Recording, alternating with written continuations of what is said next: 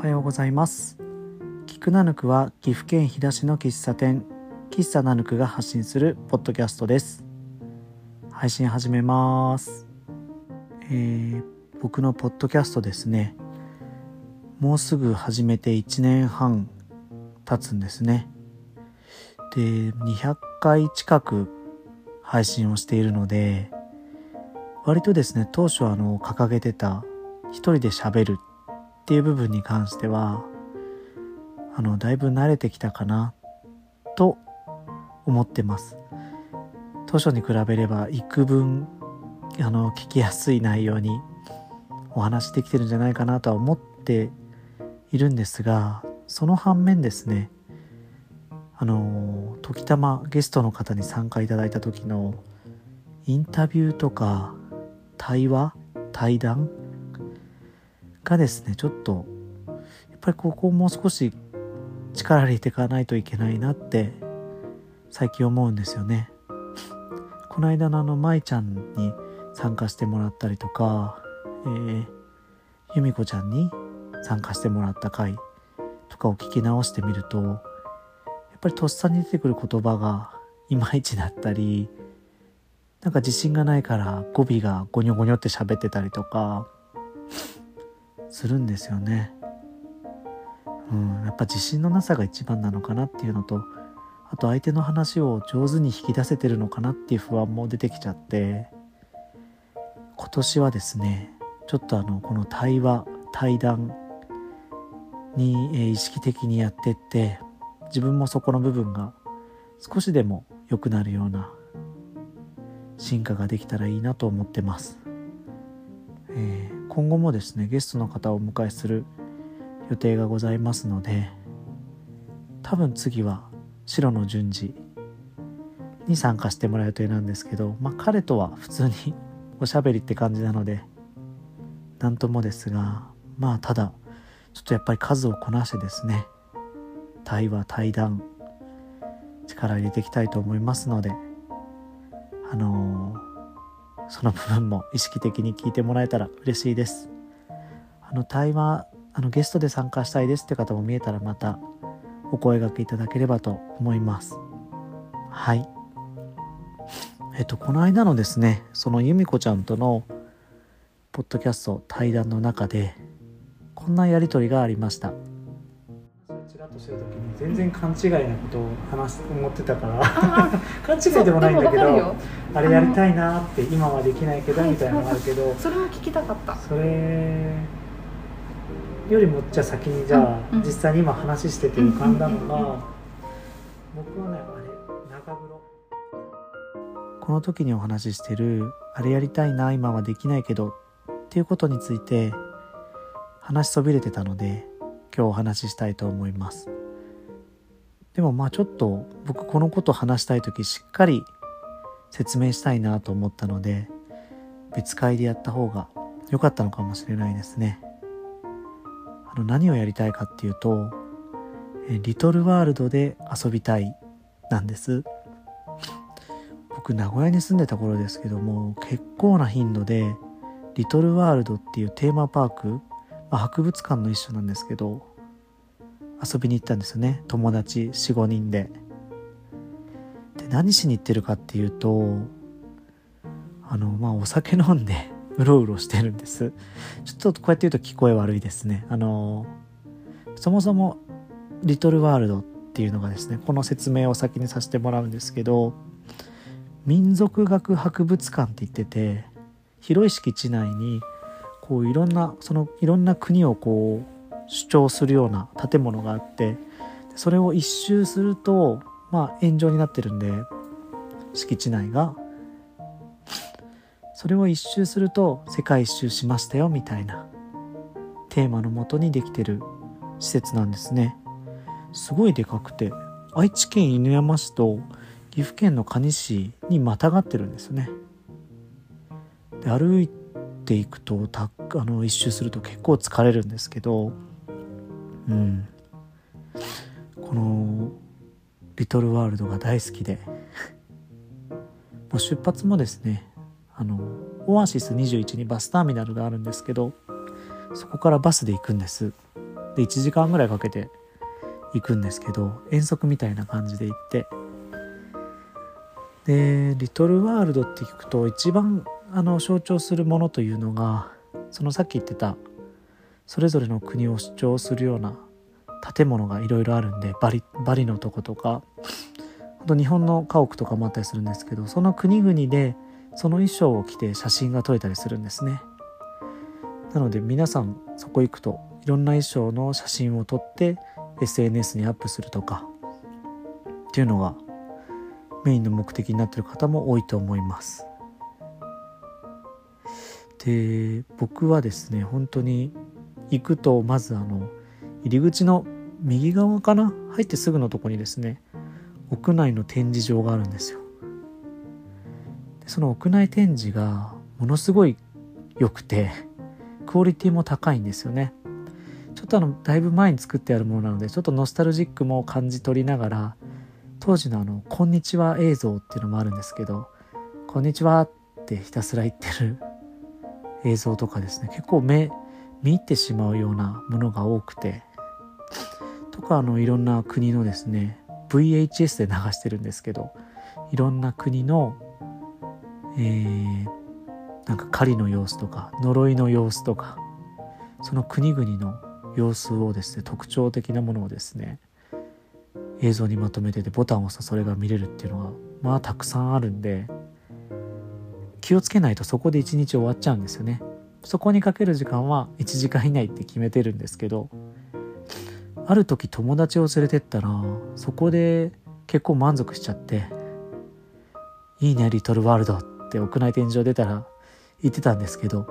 いやいやまだ序章序章に過ぎないよっていう話をしたことがあるぐらいですね。そこからスタートしてその広い園内に飛び出していくんですけどまず最初に僕らはですね入り口のとこにレストランがあるんでそこでビールを1本買って散歩しながら出発します。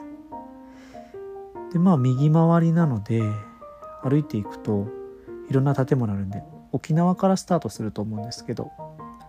スタートしてそのビールがですねちょうど台湾でなくなるんですよね。で台湾のとこでまず、えー、チンタオビール青島ビールって書く。チンタオビールと小籠包のセットを頼んで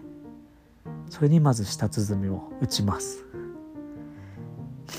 でまたそれ食べたら少し歩き出すと他の国々が出てくるんでちょっと勉強しながらですね。あのもう衣装は全然着ないんですけどしばらく行くと今度はバリ島とかサモアとかのあの施設が出てくるんでそこではですねライトビールが飲めたと思います。確かソルとかコロナとかあそこら辺のビールが飲めたのでそれを飲んででまた歩くんですよね。で次に出てくるのがほぼまあこれが、えー、クライマックスというか僕の中では一番上がるポイントなんですけどドイツフランスイタリアが出てくるんですね続けて。ここが割とメインの方多いんじゃないですかね。あの飲みで飲み目的で行ってる人は。でまずはドイツで大きなグラスに入った細長い黒ビール飲むんですよ。でそれを飲みながらソーセージを食べるんですね。なんかその様子当時僕あのドロップキックマーフィーズとかが好きだったのでっていうバンドがいるんですけどなんかこうドイツの労働者みたいな今だとちょっと問題のある発言かもしれないですけどそういう労働者階級の人たちの仕事後のビールみたいなのを意識しながら飲んでましたね。うん。で、えー、箇条書きみたいに喋っちゃっててあれなんですけどそのドイツで飲んで次にフランス館が確かお土産屋さんみたいなとこだったんでそこでチーズを買ってイタリア館に入るとイタリアはピザとチーズなんですよ。あピザとワインか。なんですよね。そうなのでそこでワインを飲んでピザを食べてやっちゃダメかもしれないですけどチーズをこう出してチーズも食べるみたいな。してました。お察しの通りですね。この時点でもう結構ベロベロになってます。歩きながら飲んでるんで。でここまだ真ん中ぐらいなんですね。なので到着して10時ぐらいからスタートするとその時点で12時過ぎとか13時とかになってんのかな。うん結構楽しく酔っ払ってるんですよね。で次にアフリカとかが出てくるんで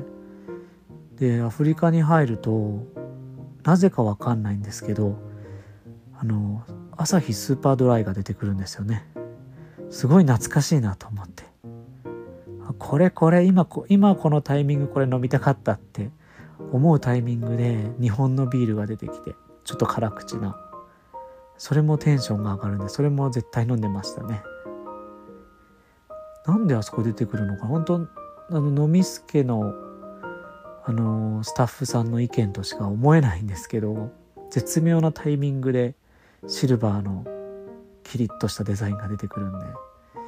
僕あのスーパードライのデザインはあんまり好きじゃないんですけどその時ばかりは手を伸ばしますね。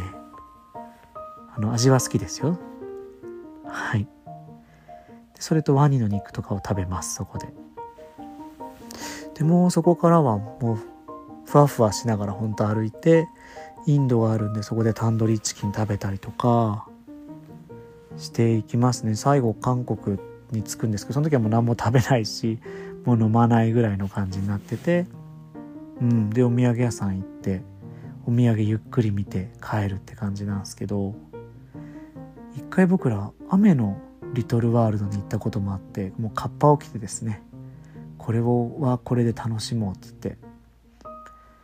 で平日行くと割と人少ない時が多くてでなんかテンション上がってきちゃってですね誰もいないとか言ってちょっと今日逆側逆巡りしてみようぜって言って